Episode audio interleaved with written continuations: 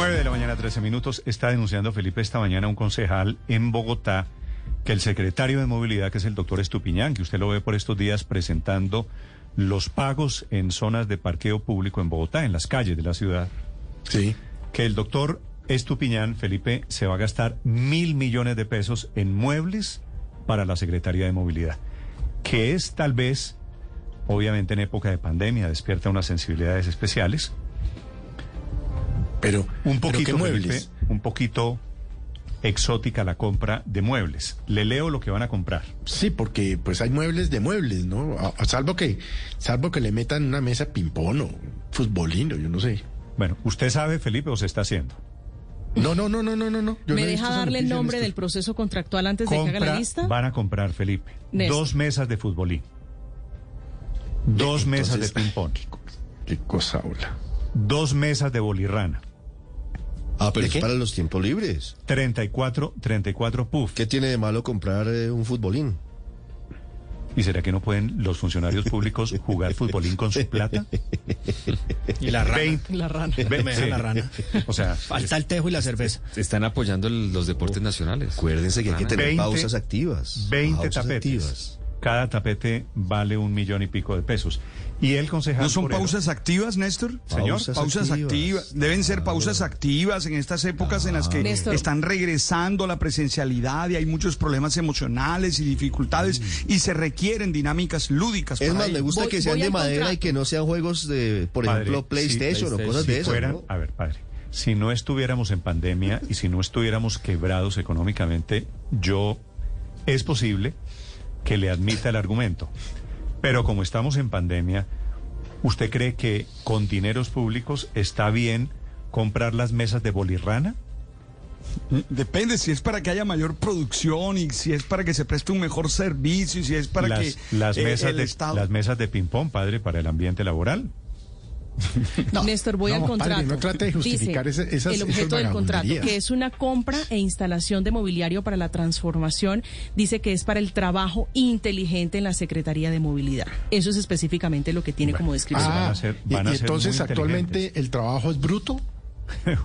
Jugando. Es decir, jugar rana y Jugar- futbolín lo vuelve a uno inteligente. Hijo de madre, yo hubiera No, pero uno sí despeja la 17, mente, Me hubiera evitado pero mucho yo creo que sí. mucha vaina. No, están, sí. están resignados tanto al trancón que van a dedicarse a jugar futbolín y rana en la oficina. Felipe, tengo una pregunta, una pregunta muy de fondo. ¿Es lo mismo jugar rana que bolirrana? No tengo ni El juego de bolirrana es la misma Tal rana vez que eso hay que preguntárselo ahí a, a, a Grosso, ¿no? Grosso. Grosso No es lo mismo. especialista. Usted No es lo el mismo, tienen. Usted que es Campeón especialista mundial. su pueblo, La. Federación Internacional Campeón es diferente. mundial. La principal diferencia es que en uno es una bolita, sí, un óvalo, y en el otro es como un arito. Una argolla, una argolla. Ah, ok. Una argolla, sí, señor. Bueno, importantísima esa diferencia. ¿Es más difícil con bolirrana o con argollita? Argollorrana, Víctor. Y eso, y eso es con Yo amarga creo o que sin con. Creo que eso es a palo seco, porque yo en el trabajo no se puede. Por lo menos la rana sí eh, debe ir acompañada con una amarga. Ah, es que me, La me otra están sí puede mandando ser aquí más fotografías unos lúdica, oyentes más- que bolirrana Felipe tiene dos ranas. Pero básicamente, Sí, digamos, una es el- pequeñita es el mismo, adelante. claro, porque usted tiene dos Uy, la pequeñita es dificilísima. Sí, era más difícil. Cholocar allá ¿Qué, es ¿Y súper qué es lo que hay que hacer? ¿Meter la bolita en la jeta de la rana o qué? Sí, Sí, sí, Es yo nunca he jugado de eso, ¿no? sé. Felipe, pues sí, en una es con argolla y con una sola rana. La bolirrana, pues es del siglo XXI, es que es una seco. bolita con dos ranas. no sé. Esto es lo que quieren jugar en la Secretaría de Movilidad. La denuncia la hace el concejal Andrés Forero. Doctor Forero, buenos días. Muy buenos días, Néstor. Un saludo para ti, un saludo para la mesa y para toda la audiencia. Tengo otra pregunta muy importante, Víctor, que usted me puede confirmar. A ver si se puede. ¿Se dice encholocar, como acaba de decir usted, o enchocolar? O enchoclar.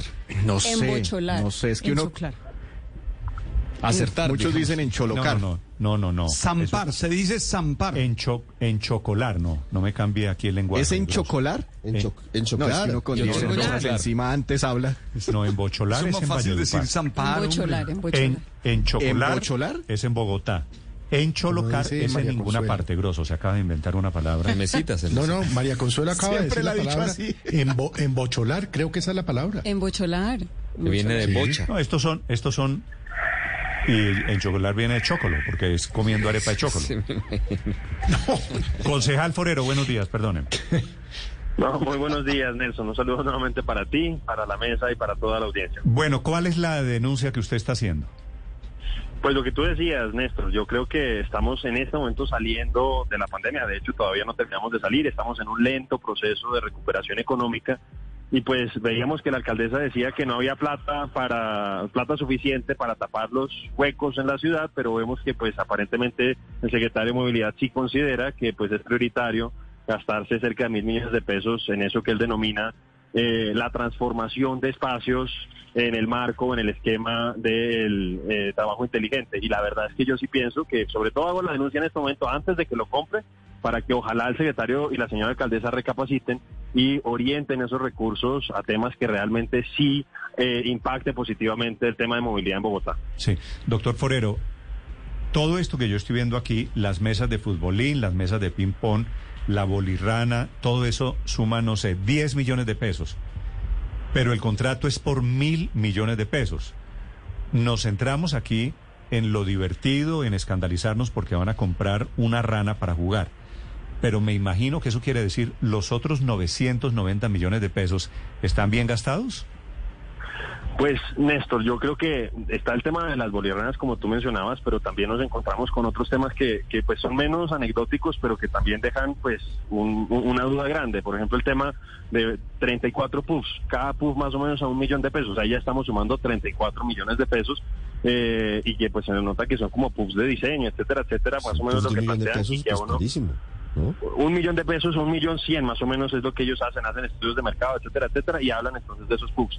Después hablan de cerca de 20 tapetes, también eso varía entre un millón cien y un millón quinientos mil pesos cada uno de ellos, y ahí entonces tú vas sumando y llegas prácticamente a eh, 100 millones de pesos, 70 millones de pesos, donde pues uno dice, oiga, la verdad, en una, yo, yo creo que hay que propiciar mejoras en el ambiente laboral, pero no creo que eso tenga que hacerse. Y yo creo que eh, a través de, esos pubs, a través de esos tapetes que yo creo que no se necesitan necesariamente en un, en un despacho público, en una entidad pública, y eh, pues siento que el secretario está quizá emulando algunas prácticas de algunas empresas, me imagino Google, etcétera, etcétera, y está tratando de aplicarlas acá, pero yo creo que en este momento Bogotá tiene otras prioridades y lo cierto es que vemos que la movilidad está desastrosa y siento que el secretario está desenfocado.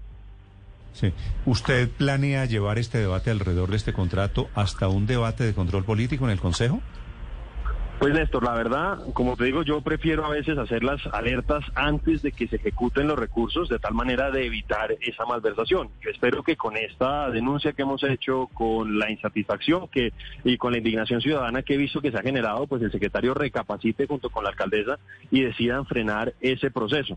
Porque lo que te digo, yo veo que hay muchas necesidades, vemos huecos por todos lados. Yo vuelvo a mencionar esa declaración que daba la alcaldesa, decía que no había plata para tapar suficientemente, eh, no había plata suficiente para tapar los huecos que existen en Bogotá y de hecho pues decía a Mario Hernández que no había plata para eh, pues cuidar sus rines de lujo, pero pues vemos que entonces no hay plata para eso, pero sí para este tipo El contrato, de gastos a mi doc- juicio suntuarios, señor. El contrato no se ha ejecutado, todavía la plata no la han sacado, no la han desembolsado. No, no, no, no la han desembolsado. Es un proceso que acaban de abrir recientemente. Eh, los estudios de mercado son de octubre y precisamente es por eso que hago la denuncia para evitar esa lo que yo considero que sería una malversación.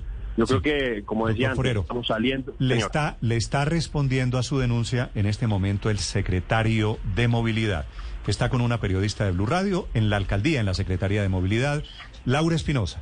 Néstor, muy buenos días. Pues el secretario de Movilidad, Nicolás Estupiñán, responde a esta denuncia del concejal Andrés Forero diciendo que no tiene presentación y añade que en estos tiempos de pandemia que han sido muy difíciles para todos los tra- colaboradores, el trabajo individual y virtual afecta la productividad de las empresas y por tanto también afecta el estrés y la depresión. En este sentido, dice que le parece de mal gusto eh, la denuncia del concejal y que eh, es necesario que los equipos de capital humano tengan mayor inversiones y, acti- y actividades para mejorar el clima laboral. Sí, gracias Laura.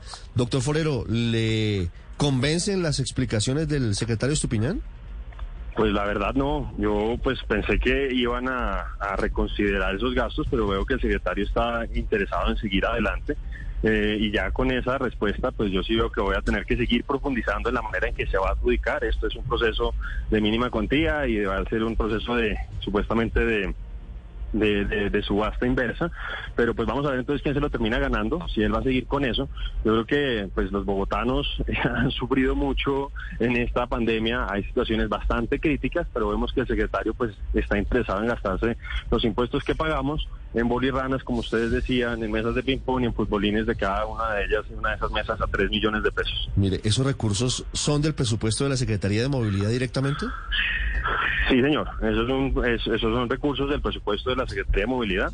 Y un poco eh, engarzando esto con lo que estaba ayer anunciando el secretario de Movilidad a propósito, por ejemplo, del tema del parqueo en vía, porque veíamos que él estaba haciendo esos anuncios, él está diciendo que está interesado en recoger recursos adicionales para el sistema integrado de transporte público, pero cuando uno, por ejemplo, ese es otro debate, ese sí, Nelson, Néstor, yo sí quisiera hacer ese debate sobre el tema del parqueo en vía en la ciudad. Yo ya había denunciado el año pasado cómo trataron de direccionar eso a dedo a una empresa mexicana, tuvieron que frenar eso y a mi juicio están improvisando lo que están haciendo con el, parqueo en vía. Eh, en un derecho Pero, de pero, pero mire, doctor. Forero, le, le soy sincero, otro día hablamos sobre los parqueaderos, pero es que yo lo llamé para su denuncia. Me están escribiendo empleados de la Secretaría de Movilidad, me preguntan si es que acaso ellos no tienen derecho a un poquito de recreación y un poquito de esparcimiento. Si eso le parece a usted un pecado, jugar ping-pong durante 15 minutos al día.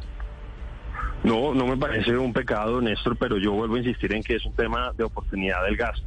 Yo creo que cuando vemos que la ciudad ne- tiene tantas necesidades, cuando hay personas, ustedes lo han visto en las encuestas que han sacado, Bogotá como vamos lo mostró, etcétera, etcétera, que han bajado el número de eh, alimentación, o mejor dicho, de comidas que están teniendo al día en la ciudad, pues yo creo que no es una buena señal mostrar que están dispuestos a gastarse, eh, pues, insisto, un millón de pesos en un puff o un millón de pesos en un tapete, que yo la verdad no veo cómo ese tapete o ese puff realmente van a mejorar el clima laboral en la Secretaría de Movilidad. Entonces, si el secretario pues insiste en eso, pues obviamente vamos a, a revisar. Él al final es el que Creo que él está en con- qué se gasta. Con el mensaje que está dando esta mañana, creo que va a insistir en la compra, sí señor.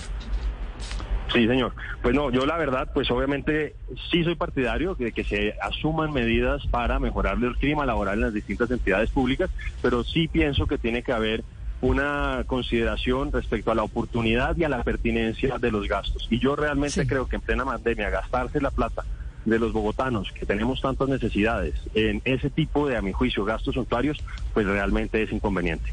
Sí, pues que una cosa es oportunidad y pertenencia del gasto, lo que usted califica gastos suntuarios, pero otra muy distinta es ya malversación de recursos. ¿Usted insiste en que lo que puede haber es una malversación de los recursos?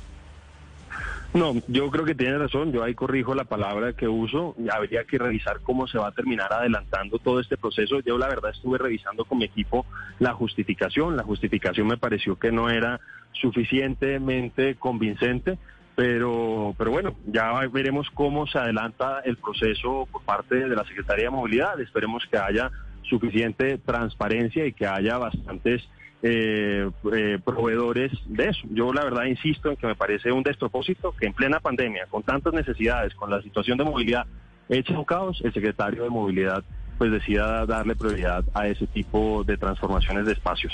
Muy bien, gracias, doctor Forero.